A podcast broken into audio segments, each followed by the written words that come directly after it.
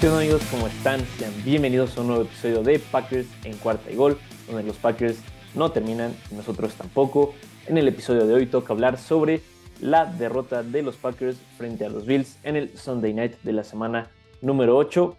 Terminó el partido con marcador 27 a 17 a favor de los Bills y esta es la cuarta derrota consecutiva de los Packers en este 2022, su quinta derrota en general por lo que se encuentran con récord de 3 ganados y 5 perdidos para empezar la segunda mitad de la temporada 2022.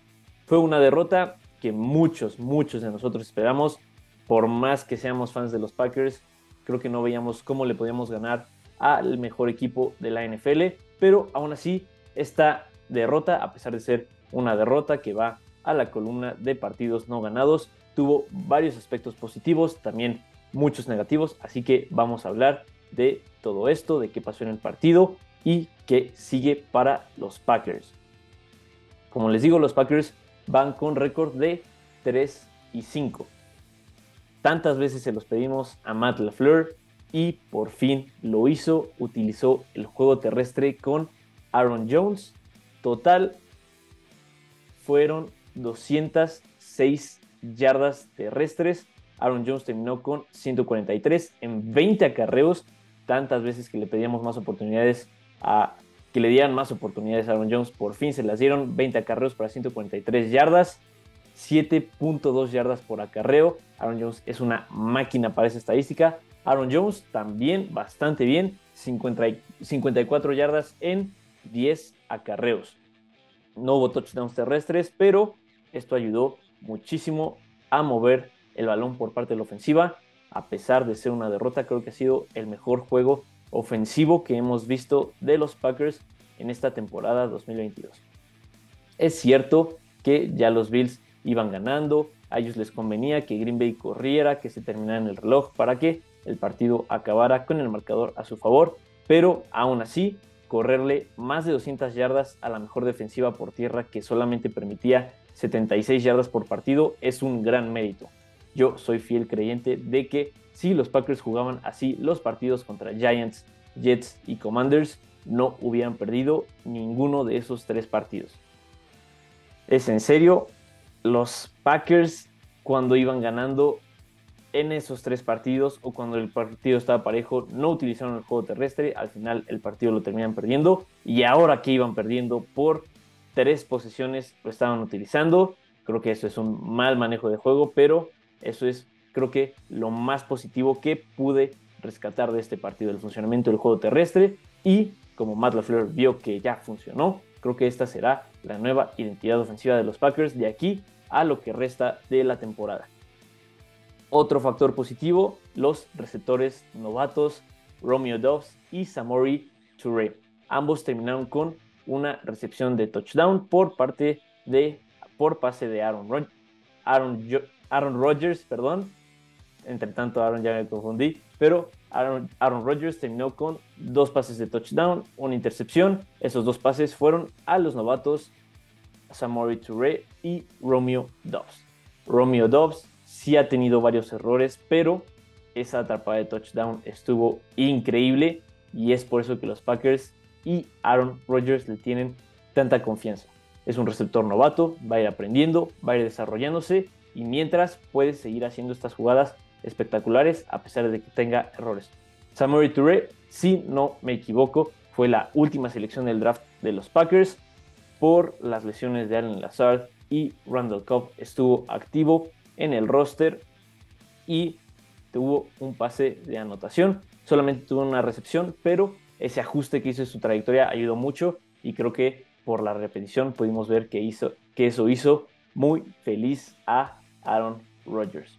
Eso fue algo que también me gustó mucho, la actitud de Aaron Rodgers frente a los receptores novatos. Confió en ellos, les dio la oportunidad y ellos respondieron de buena manera. Esto va a poder ir progresando en lo que resta de la temporada. Aaron Rodgers que estaba teniendo un partido bastante, bastante discreto, apenas superó las 200 yardas, terminó con 203, pero creo que en las ofensivas que Green Bay tuvo la posibilidad, manejó el juego, tuvo pases muy muy buenos y no se vio tan apresurado como los partidos pasados. En gran parte gracias a la ayuda de la línea ofensiva que estuvo sin eh, Elton Jenkins, pero David Bakhtiari jugó, jugó todo el partido como tackle izquierdo y jugó un partido espectacular. Este partido fue como si Bakhtiari regresara a su nivel All Pro. Cuando Von Miller estaba del lado en el que estaba ocurriendo David Bakhtiari, no pudo hacer mucho. Gran protección de pase que dio David Bakhtiari y también ayudando en el juego terrestre, que como les digo, fue la parte más brillante del partido de los Packers. Por parte de la defensa, muy mal. Ahora sí, muy mal. Contra los Bills creo que no había tanto que hacer, pero si hubo un punto brillante fue Jair Alexander. Jair Alexander, los Packers le hicieron el corner mejor pagado cuando le dieron su extensión de contrato y cuando Stephon Diggs estuvo alineado contra Jair Alexander, Alexander no permitió ni una recepción. Eso es lo que varios de nosotros le reclamamos a Joe Barry, coordinador defensivo, y a los Packers en general, por qué no están poniendo a Jair Alexander contra el mejor receptor de los equipos contrarios. Matt LaFleur ya dio una explicación un poquito más técnica, que no se puede jugar cobertura personal teniendo a un coreback como Josh Allen, ya que puede alargar las jugadas, cubrir en cobertura personal, pues es más difícil cuando un coreback alarga las jugadas, cuando puede moverse con las piernas, ya que cualquier despiste puede provocar una jugada grande, pero como les digo, poner a Jerry Alexander contra Stephon Diggs le dio resultado a los Packers y no lo hicieron más seguido.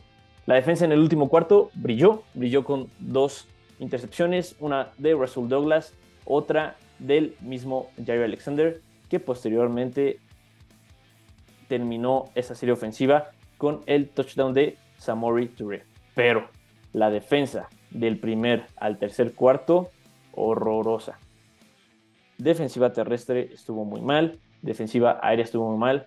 Darnell Savage, el safety de primera ronda en 2019 de los Packers, ha estado jugando horrible. Creo que este ha sido su peor año en lo que está en toda su carrera. Parece que se le olvidó taclear, parece que se le olvidó cubrir y Mala noticia para los Packers, le dieron su opción de quinto año en su contrato, así que tiene dinero garantizado para 2023, así que los Packers no lo pueden mover, no lo van a mover de ahí. Tiene que mejorar su juego 100% porque como el nombre de su posición indica, el safety tiene que ser una seguridad y cada jugada que está por el lado de Daniel Savage provoca miedo en nosotros y en los jugadores de los Packers, ya que se le puede ir cualquier tacleada, lo pueden rebasar en su cobertura y creo que ese es un punto bastante, bastante débil de esta defensa que en general han jugado muy por debajo de nuestras expectativas. Esta defensa tiene, si no mal recuerdo, seis jugadores seleccionados en la primera ronda. Vamos a hacer el repaso. Jair Alexander, Eric Stokes, Darnell Savage, Kenny Clark, Rashan Gary y Quay Walker tuvo, tiene un All Pro, que es Devondre Campbell, tiene un buen safety, que es Adrian Amos, tiene a un Pro Bowler, que es Preston Smith. Así que esta defensa tiene muchísimo, muchísimo talento y están jugando, como les digo, por debajo de, sus, de las expectativas que todos tenemos, más que nada por los nombres que están en el roster. Esto sí es culpa de los jugadores que no están jugando a su 100%, pero también tiene que ver con el esquema defensivo. Salió un reporte de que los jugadores ya están enojados por el sistema, el sistema defensivo que está implementando Joe Barry, ya que no pone a los jugadores en una posición para tener éxito, para jugar al 100% de sus cualidades. Y yo les creo, porque ya van varios partidos que el sistema de Joe Barry no funciona. Es Green Bay va perdiendo y aún así juegan de manera conservadora, tratando de que no les hagan la jugada grande, pero les avanzan y aún así les hacen la jugada grande. Entonces, creo que ambas partes, jugadores y cocheo, tienen la culpa en este problema de la defensiva. Otra parte de la defensiva que me enojó mucho y creo que a muchos de nosotros fue la expulsión de Quay Walker. Es cierto que hay frustración en, en el equipo y la defensa creo que ha mostrado un, un buen tipo de actitud, más que nada, de que van a luchar, de que no se rinden, pero tienen que demostrarlo jugando de buena manera, haciendo bien los tacleos. Creo que de nada sirve y hasta perjudica empujar a un miembro del staff del otro equipo fuera de la cancha. Esto provocó la expulsión de Quay Walker, que esto fue antes de la lesión de Devondre Campbell, así que Quay Walker expulsado, Devondre Campbell lastimado, Green Bay se quedó sin sus dos linebackers titulares por más de la mitad del partido. Afectó muchísimo, como les digo. Al final ya es cierto que sucedieron las dos intercepciones, pero Josh Allen estaba jugando, estaba jugando, parecía tochito y pues esas dos intercepciones lo podemos ver en el marcador, no afectaron mucho. Es cierto que una llevó a un touchdown por parte de los Packers, pero nunca, los Bills nunca estuvieron en riesgo de perder la, la, ventaja en el marcador de, del partido. Eso me desespera. La actitud la demuestran, pero no lo hacen dentro del terreno de juego, que es en donde tienen que sacar toda esta frustración por la mala racha que está viviendo el equipo de los Packers. Una lástima y Christian Watson no, eh, bueno, salió conmocionado. No, no es que no haya podido jugar, salió conmocionado en su primera y única recepción del, partido. Una lástima porque Aaron Rodgers dijo que tenían muchas jugadas planeadas para él y fue lo que decíamos en la previa, ¿no? Que si había un punto débil en la defensa de los Bills era su secundaria, ya que estaban con varias bajas la velocidad de Christian Watson hubiera sido un factor bastante importante a considerar. Como les digo, lamentablemente salió lastimado en la primera serie de los Packers, su primera jugada, y parece que, que las lesiones no lo van a dejar de, atormentar durante esta temporada. Primero el hamstring, ahora la conmoción. No sé si vaya a poder jugar el partido contra los Lions, y es una lástima porque se invirtió mucho en él en el draft. Prácticamente se dio la, la, selección de segunda ronda que obtuvimos por el trade de Davante Adams para ir por él. Se nota que Matt LaFleur tiene muchas expectativas para él, que tiene jugadas diseñadas para él, pero no ha podido explotar su atleticismo ni su talento por las lesiones. Es cierto que Green Bay nunca tuvo nunca tuvo la oportunidad de ponerse arriba en el marcador, pero los referees ayudaron, no ayudaron, pero perjudicaron, perjudicaron a Green Bay más que nada en el touchdown de Robert Tonian, que eh, lo echan para atrás por una supuesta interferencia ofensiva. Viendo la repetición, eh, el corner novato de los Bills lo estaba agarrando y Robert Tonian solo hizo un movimiento del brazo como para despegarse, ¿no? Eh, no, no me enoja que se le hayan marcado a Green Bay me enoja la inconsistencia del, marcaje por parte de los referees y esto es algo que, este es un problema que ya tiene mucho tiempo, no solo contra los Packers, sino en, toda la liga. La semana pasada contra los Commanders borraron un touchdown de, los Packers en el fumble que recuperó Russell Douglas y lo regresó al touchdown por una, un holding eh, defensivo por parte de Eric Stokes en una, una ruta que estaba haciendo Antonio Gibson bueno, ese movimiento que hizo Eric Stokes fue el mismo que hizo el jugador de los Bills contra Robert Tonian. Robert Tonian simplemente por el físico lo tiró, pero el que estaba cometiendo el castigo usando el criterio que usaron el partido contra los Commanders era el de los Bills, no, no Robert Tonian. Así que, pues esos cuatro puntos al final dolieron para los Packers porque la última serie ofensiva hubiera sido para buscar el touchdown de del gane y no para esperar un milagro. Entonces, eso, eso enoja, la, inconsistencia de los referees. No estoy diciendo que Green Bay perdió contra los referees porque los Bills son el mejor equipo de la NFL y Green Bay está jugando como uno de los peores. Eso, eso que quede bien, bien, bien claro, pero enoja muchísimo la inconsistencia de los, del marcaje de los referees, no solo en este partido, no solo en esta semana, sino en toda la liga, contra todos los equipos. Y esto ya tiene varios años y creo que debería debería revisarse ¿no? en la junta que, tienen los directivos de la liga al finalizar cada año. Bueno, ¿qué sigue para los Packers? Están con récord de 3 ganados y 5 perdidos. Ahorita les digo el calendario restante.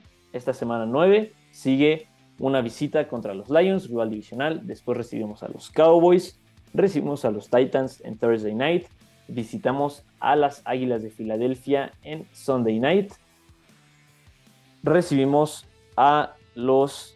No, no recibimos, vamos a jugar a Chicago contra los Bears y hasta la semana 14 tenemos nuestra semana de descanso. Saliendo de esa, jugamos contra los Rams en casa, después visitamos a los Dolphins, recibimos a los Vikings y recibimos a los Lions para terminar la temporada. Lo que significa que nos quedan 4, 5, 6, 7, 8, 9 partidos de la temporada regular. Creo que hay dos partidos muy difíciles para Green Bay. Son el de las Águilas y el de los Vaqueros. Más que nada por la defensa de los Vaqueros, porque la ofensiva de Green Bay no marcha, exceptuando estas 200 yardas terrestres que usó, bueno, que logró Green Bay en este partido contra los Bills. Si ponemos esos dos partidos como derrotas, tenemos un récord hipotético de 3-7. Green Bay necesitaría ganar los otros 7 partidos que tampoco son fáciles contra los Dolphins en Miami. Sabemos que Rodgers no juega bien en Florida. Contra los Vikings, que ya nos ganaron. Contra los Lions, que siempre perdemos un partido contra ellos. Entonces, hipotéticamente, la situación mejora. Green Bay gana los 7 partidos. Tenemos un récord de 10 y 7. Creo que eso no es suficiente para entrar a los playoffs. Porque tenemos a las Águilas ahorita 7-0. Los Cowboys 6-2. Los Giants 6-2. Los Commanders récord de 4-4. Los Vikings parece que ya se llevan la división porque tienen récord de 6-1. Packers y Bears empatados con 3-5. Los Falcons, líderes de su división con 4-4, Buccaneers y Saints 3-5. Los Seahawks 5-3, los 49ers 4-4, los Rams 3-4 y los Cardinals 5-5. O sea, la división, no, no la división, no. La conferencia bastante mediocre, pero bastante pareja. Eso, pues es un arma de dos filos, ¿no? Porque nos da la esperanza de que Green Bay se mejoran las cosas, tenemos una chance, pero si no, estamos compitiendo por un lugar de comodines contra varios equipos que tienen el mismo récord o inclusive superior.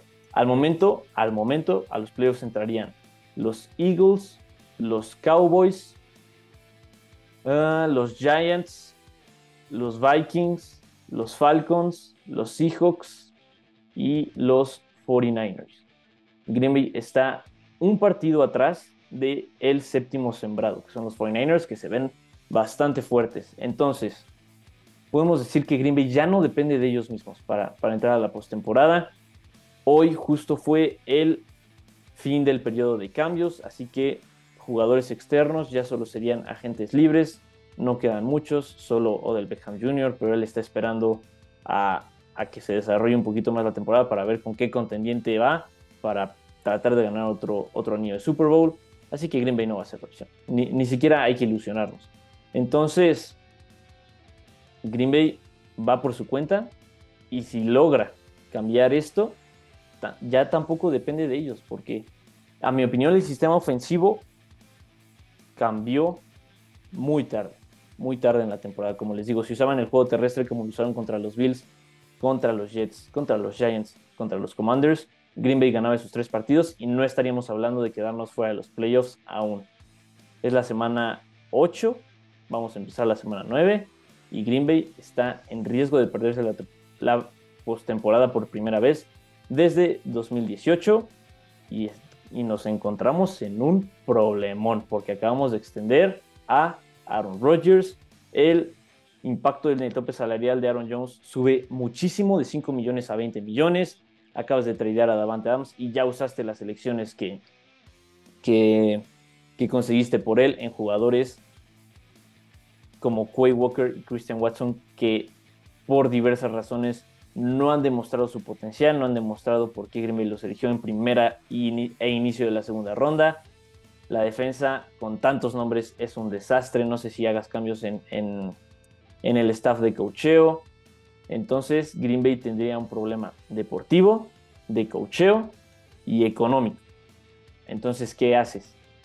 ya no alcanzaste a tradear a Aaron Rodgers cuando su valor estaba acá, estaba hasta arriba.